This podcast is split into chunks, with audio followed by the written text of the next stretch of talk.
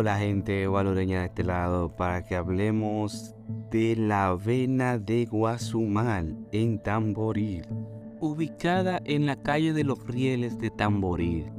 Sí, también se conecta a los rieles de Gurado por esa parte de atrás. Y hay un puente donde pasa un riachuelo. Para más ubicación está como tres calles más hacia arriba de la zona franca de Tamboril. Pero ¿qué sucede específicamente en la avena? Bueno, ese lugar salían chorros de agua. Y por eso todo el mundo le decía la avena, la avena de Tamboril. En realidad Guasumá era todo un manantial de agua por muchos lugares. Que por la situación, el crecimiento de la población, la deforestación se han ido acabando. Y ese de la avena es uno de los que todavía quedan manando agua. También se dicen que eran tuberías construidas por españoles, eran una tubería de cerámica que hacían los taínos, eh, viceversa, hay mucha historia sobre el lugar.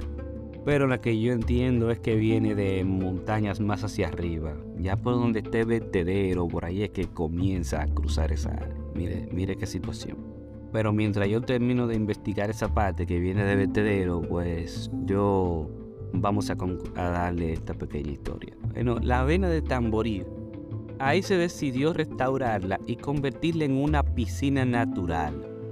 Fue un tiempo el área de recreación del tamborileño. También me acuerdo que ahí mismo había otra piscina, le decían al rancho o algo así, no me acuerdo específicamente pero estaba en la misma entrada de Tamboril. Un poco más hacia arriba de la zona franca de Tamboril había otra piscina. Bueno, cercano se hizo una planta de gas. Explotó una planta de gas y después, unos años después, le hicieron una planta de gasolina. Qué irónico esta vaina. Pero bueno, seguimos. Entonces se construye esa piscina y se vuelve el punto de recreación del área completa. Imagínese usted, agua natural y que usted entrara gratis. La maravilla, me decían la gente, me decían los jóvenes con los que estudié del área de Tamboril, que eso la gente se tiraba, la gente era feliz en esos momentos, con esa piscinita llena de agua. Bueno, pues parece que lado la gente creció, hubo una emancipación, todo el mundo se olvidó de esa piscina de Tamboril, la vena de Guasumán. En principio, después han pasado varias décadas, tengo entendido, más de 20 años. En primera yo regresé, fui por la voz del yaque y por los cuentos que me decían que ahí estaba la piscina.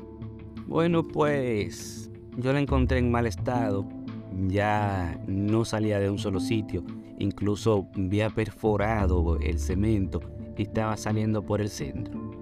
En esa ocasión no había tanta basura, pero cuando regresé en esta semana, ya usted entiende, ahora hay toneladas de basura. Habían unos perros, habían cuatro perros específicamente abandonados, todito lleno de purga. Habían personas tomando, eh, buscando agua para ducharse, eh, e indocumentados me refiero. Pero ahí mismo se bañaban y la dejaban en agua eh, contaminada con jabón que la usen no es nada, pero que la dejen contaminada, ah, imagínense, eh, no hay un control, ahí van a hacer lo que se les pegue la gana.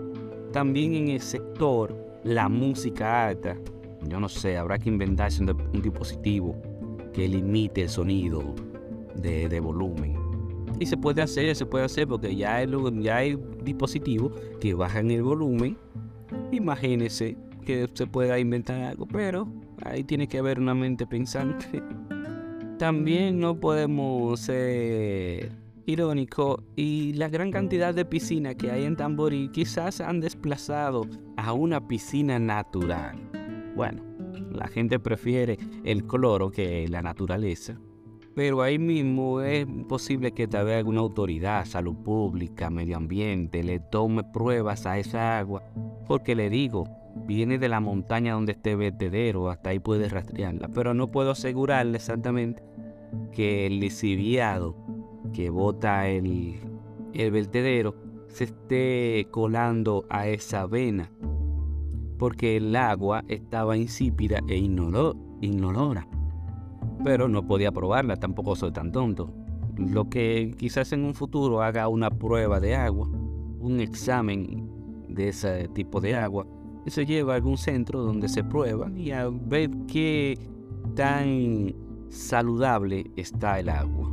Mientras tanto, la propuesta fuera que se rehabilitara y se hagan los procesos adecuados.